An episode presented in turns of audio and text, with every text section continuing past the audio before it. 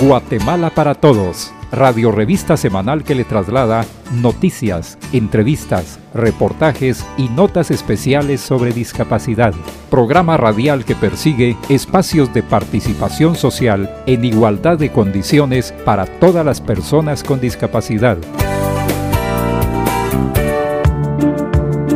¿Qué tal amigos y amigas? Bienvenidos y bienvenidas una vez más al programa Guatemala para Todos del Consejo Nacional para la Atención de las Personas con Discapacidad, CONADI. Este proyecto llega a usted gracias al apoyo de esta emisora que ha incluido dentro de su programación el abordaje de los asuntos de discapacidad con enfoque de derechos humanos. Lo saluda Néstor Mazariegos, un verdadero gusto acompañarle en el programa correspondiente a la fecha. Y tal como lo hemos manifestado desde hace aproximadamente un año, le exhortamos a continuar aplicando las medidas de prevención, lavado de manos con abundante agua y jabón, o bien aplicar gel antibacterial, uso correcto de la mascarilla para evitar el contagio del COVID-19. A esto se suma el distanciamiento social y de ser posible mantenerse en aislamiento resguardado en casa. Si se protege usted, cuida de los suyos, a su familia. Recuerde que las personas con discapacidad, adultos mayores o con enfermedades crónicas son mayormente susceptibles a este virus. Sin embargo, nadie está libre de contagiarse de este virus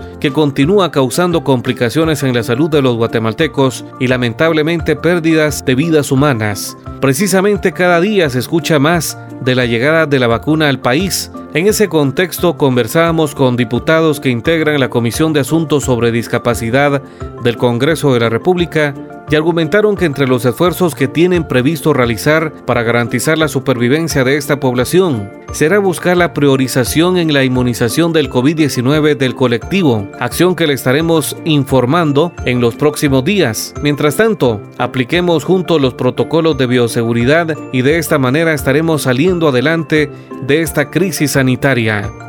Luego de estas recomendaciones, les comento que el 25 de febrero se conmemora el Día Nacional de la Dignidad de las Víctimas del Conflicto Armado, fecha que tiene el propósito de honrar a todos aquellos hombres y mujeres sobrevivientes, guatemaltecos fallecidos y desaparecidos.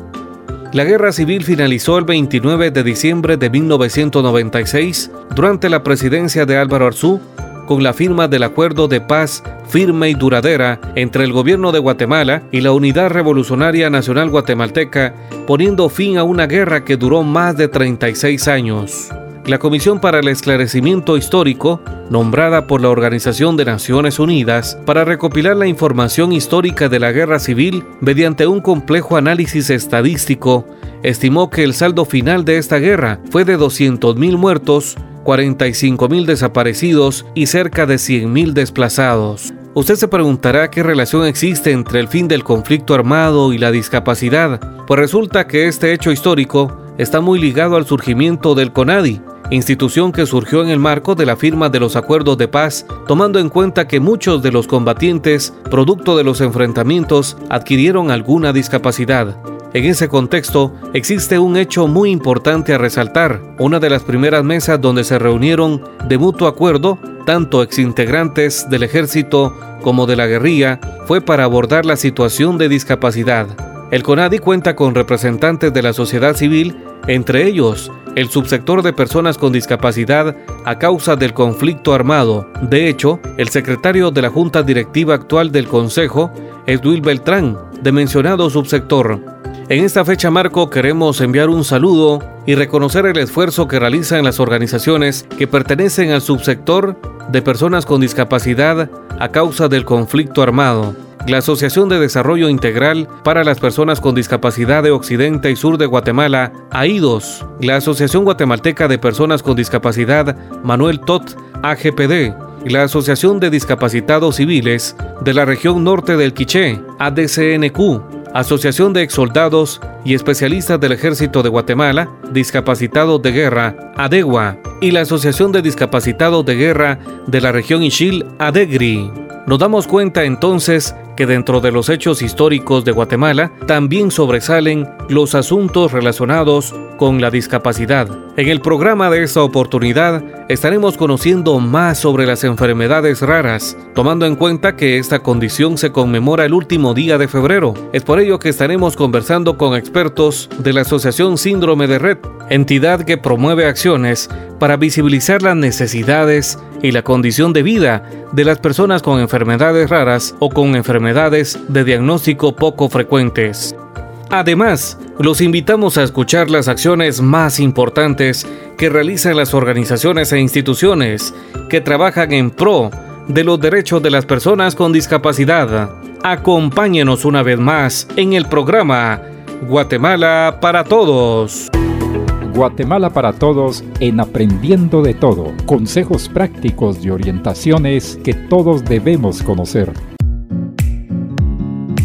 Amigos, les saluda Vivian Axip en el segmento Aprendiendo de Todo, en el que compartimos semana a semana temas coyunturales relacionados con los asuntos de discapacidad. Cada último día de febrero se estableció como el día marco para la conmemoración del Día Internacional de las Enfermedades Raras o enfermedades con diagnóstico poco frecuente. De acuerdo a la Organización Mundial de la Salud, OMS, alrededor de 300 millones de personas viven con alguna enfermedad rara y se estima que se han detectado de 6 a 8 mil cuadros clínicos distintos derivados de origen genético, aunque también los hay infecciosos y degenerativos.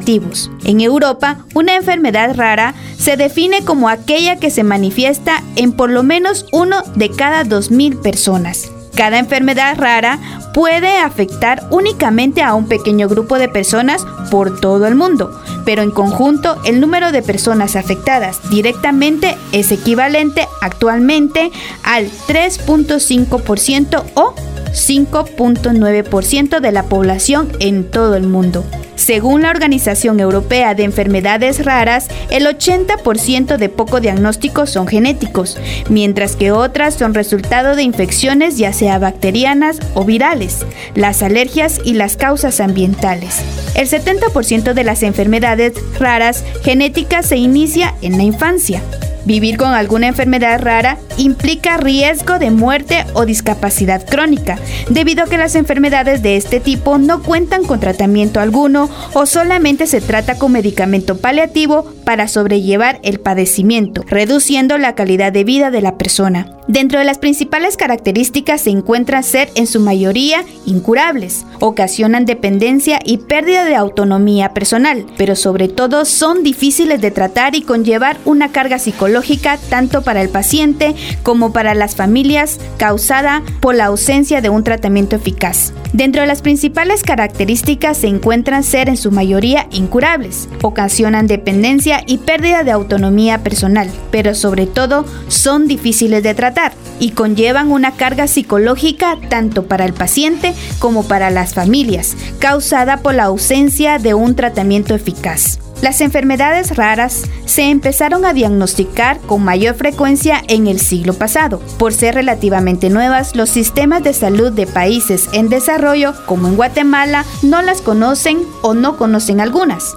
por lo que los pacientes no son atendidos de acuerdo a sus necesidades. A nivel mundial se estima que más de 250 millones de personas padecen una afección de este tipo, y por ser poco conocidas, los recursos para su diagnóstico, investigación y tratamiento tratamiento son limitados.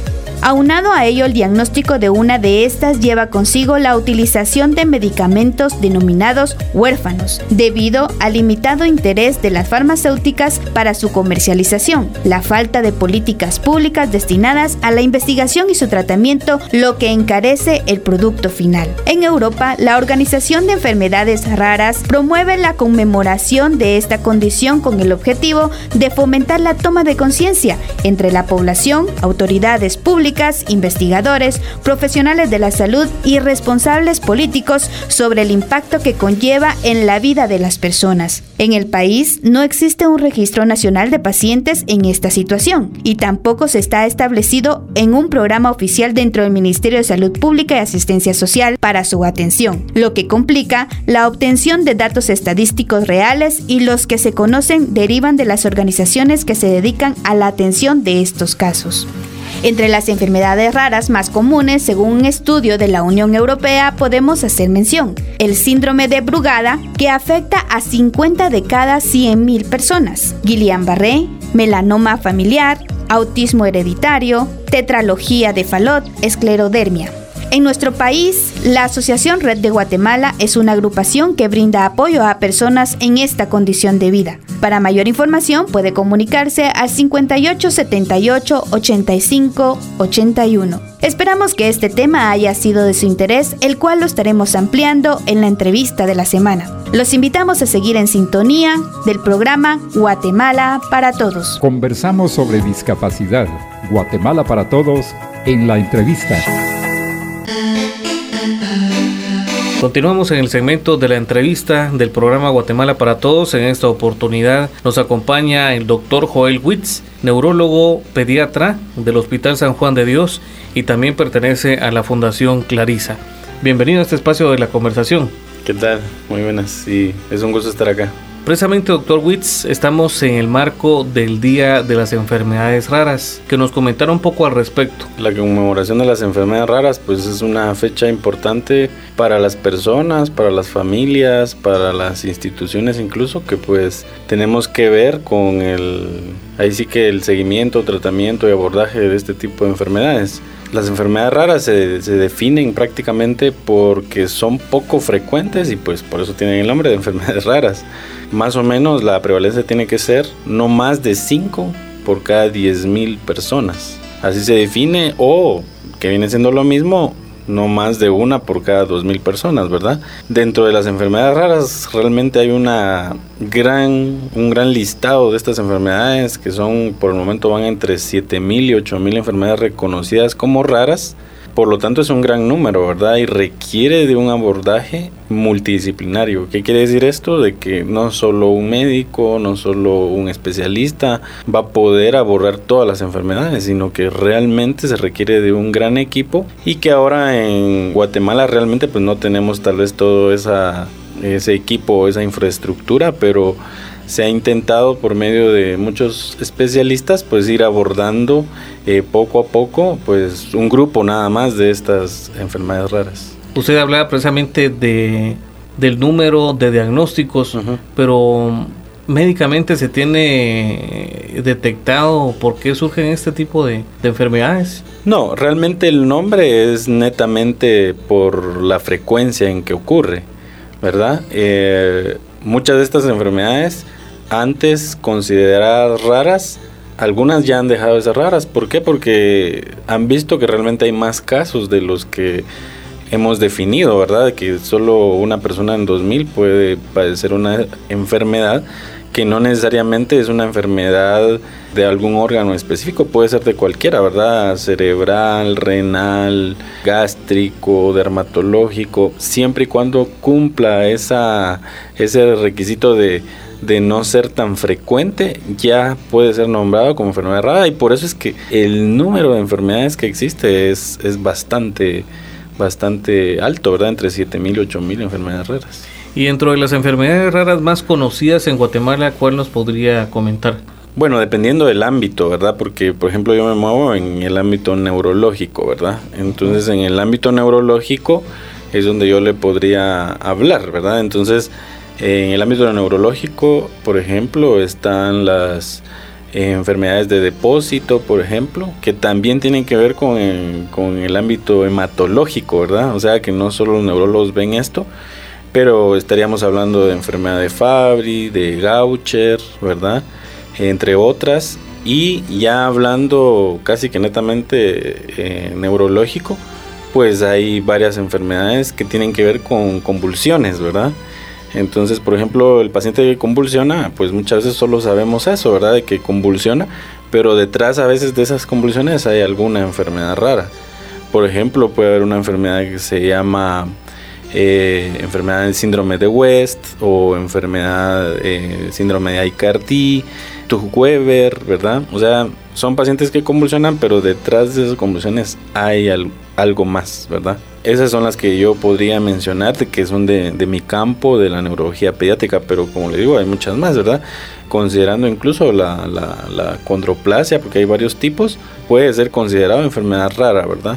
¿Cuáles son los principales desafíos, de acuerdo a su experiencia, que enfrenta la familia y una persona con enfermedad denominada rara? El principal desafío es el diagnóstico. Son pacientes que van pasando de, médico en médico, de clínica en clínica, de hospital en hospital, buscando una respuesta de qué es lo que está pasando. Y debido a que estas enfermedades incluso son poco conocidas, incluso dentro del ámbito médico, porque son enfermedades que pues el que se dedica a esto tiene que estudiarlas, eh, profundizar en ellas, tener cierta experiencia entonces no es tan fácil, ¿verdad? Hacer un diagnóstico, considerando que el número de cantidad de enfermedades raras que hay, pues mm, es imposible para un solo médico conocer todas. Entonces ahí es donde está el principal problema, probablemente en nuestro país, es el, el diagnóstico.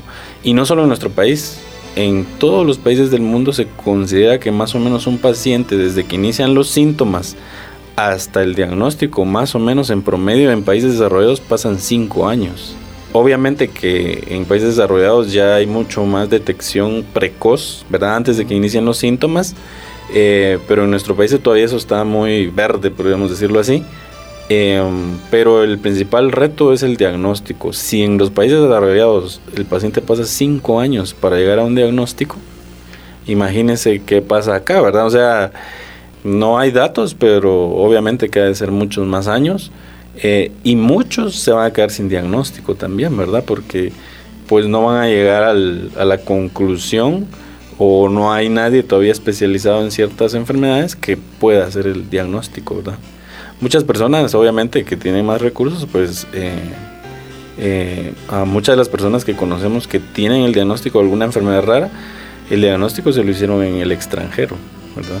Doctor, pero también tenemos conocimiento que hay algún tipo de tamizaje para detectar en los niños si tienen alguna enfermedad o, se les va a desarrollar alguna enfermedad rara. Sí, existe el tamizaje, hay un tamizaje por, por, lo menos en, Guatemala, eh, eh, lo que son los hospitales nacionales algunos tienen ciertos tamizajes, pero no son de muchas enfermedades. Realmente a veces solo son tres, cinco enfermedades. probablemente ya es algo, eh, de las enfermedades, principalmente las que son tratables, porque muchas de las enfermedades raras, el 99% de las enfermedades raras no tienen tratamiento. Eh, solo el 1% aproximadamente tienen tratamiento. Y eso es en el extranjero. No digamos acá, ¿verdad? o sea, estamos hablando de que eh, llegar al diagnóstico tampoco significa eh, obtener una cura, ¿verdad? Sino que prácticamente el 99% de las enfermedades raras se van a quedar solo en el diagnóstico. Pero que obviamente es algo muy, eh, muy importante para el abordaje del paciente, ¿verdad? El tamizaje, hay varios tamizajes, como le digo.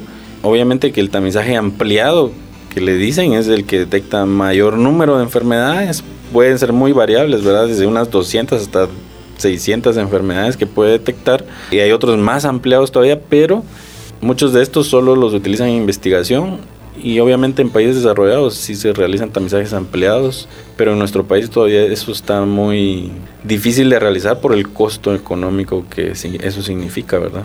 Doctor, usted comentaba anteriormente sobre los desafíos, pero ¿considera usted que ha habido en cierta medida algún avance en este tema? Sí, bastante obviamente em, los hospitales han crecido, con ello también han crecido el número de especialistas, subespecialistas y obviamente el chance de que un paciente de estos sea diagnosticado también se va incrementando, ¿verdad? Considerando también que nuestra población está creciendo bastante, pues obviamente vamos a empezar a observar mayor número de casos de ciertas patologías, ¿verdad? Que ya no van a estar como en la oscuridad, sino que van a ir surgiendo más casos y, y, con el crecimiento de la población, el número de casos y también el crecimiento, ahí sí que al mismo tiempo de los hospitales y especialistas o especialistas, se va a ir haciendo un poquito más, más, más fácil, ¿verdad? Por el momento pues es bastante difícil todavía, pero eh, obviamente que hay enfermedades que, que, ya incluso están siendo buscadas en nuestro país. ¿verdad? Estamos hablando por ejemplo de las de enfermedades que les mencionaba del depósito lisosomal, que como la enfermedad de Gaucher, que esa tiene cura. En nuestro país ya hay, podríamos decir así, compañías extranjeras que están viniendo a, a capacitar al personal médico, tratando de buscar más casos y se han encontrado, ¿verdad? Y ellos eh, buscan el mecanismo, ya sea por el Seguro Social o por alguna otra vía, de poder proporcionar el tratamiento, porque son tratamientos exageradamente caros. Aunque Guatemala tuviera la infraestructura de poder hacer el diagnóstico, el tratamiento de esas enfermedades, aunque solo sea el 1% de todas, es extremadamente caro. Estaríamos hablando de hay enfermedades que mensualmente gastan 100 mil dólares, ¿verdad? Entonces es el presupuesto a Guatemala no le alcanzaría, ¿verdad? Y de acuerdo a su experiencia, ¿cómo sobrellevan las personas con alguna enfermedad rara para solventar esta situación en cuanto a adquirir algún medicamento? Como le mencionaba desde el principio, ¿verdad? La mayoría de enfermedades raras que vamos a diagnosticar, el 99% no van a tener tratamiento. Entonces el seguimiento, el abordaje de estos pacientes se basa más que todo en un tratamiento como paliativo.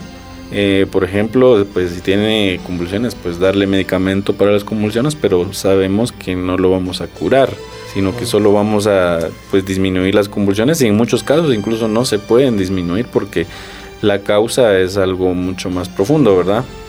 A la hora de encontrar a alguien que tenga algún tratamiento, como le digo, y sea esto muy caro, se busca el mecanismo, principalmente el Seguro Social es el que sí puede costear ese tipo de tratamientos y realmente lo está haciendo, no con muchos pacientes, pero sí lo está haciendo. Y luego si hay alguna algún diagnóstico en algún paciente que no pudiera optar al seguro social, estas mismas compañías han buscado la forma de buscar incluso donaciones o cuestiones como estas. Llama la atención también lo que usted comentaba de que hay enfermedades raras que han aumentado su nivel de prevalencia y ya no son consideradas como raras. Lo que pasa es que realmente ya no es que hayan dejado de ser raras, siempre han estado ahí estas enfermedades, lo que pasa es que la forma de detectarlas y de diagnosticarlas probablemente ha sido lo que ha incrementado no solo la tecnología, sino los mismos especialistas y, han ido agarrando como un espectro más grande de la enfermedad, ¿verdad? O sea, probablemente antes solo ciertos pacientes se consideraban parte de la enfermedad y con el tiempo se ha visto que hay otras manifestaciones clínicas, entonces ya forman parte de un grupo más grande, ¿verdad? Y con todo esto han dejado de ser raras, pero no porque han cambiado la enfermedad o... O, que hay más casos. O que hay más casos, realmente no, sino que lo que ha pasado es que la detección ha sido más, más eficiente, por así decirlo. En cuanto usted decía que hay personal médico que desconoce estas enfermedades Precisamente este programa tiene la finalidad de crear toma de conciencia, de informar sobre ello. ¿Cómo considera usted que ha ido avanzando este tema? Ha ido avanzando mucho, principalmente gracias a las asociaciones, ¿verdad? De padres, ¿verdad? En el extranjero, las asociaciones de padres tienen un papel muy importante en el, en el abordaje, diagnóstico y tratamiento de estas enfermedades, porque obviamente que eh, teniendo una asociación o una institución que represente a, cierto grupo de pacientes, pues es mucho más fácil conseguir no solo recursos, sino también em, ir haciendo conciencia a la población, no solo médica, sino en general, ¿verdad? Entonces, eh, las asociaciones de padres creo que son una de las cosas más importantes para poder eh, cada día sacar ahí sí que de las sombras este tipo de enfermedades y por lo menos saber que existen, ¿verdad? Ha sido un gusto conversar con el doctor Joel Witz, neurólogo pediatra. Doctor, ¿algo más que desea agregar sobre el tema de enfermedades raras? No, pues al que tenga interés, pues es bueno que se informe siempre, ¿verdad? Ahora con las redes sociales es, bastante fácil poder investigar acerca de las enfermedades raras y cada una de ellas, ¿verdad? Ya hay en, en el Internet gran cantidad de recursos al respecto. Guatemala para todos en las noticias.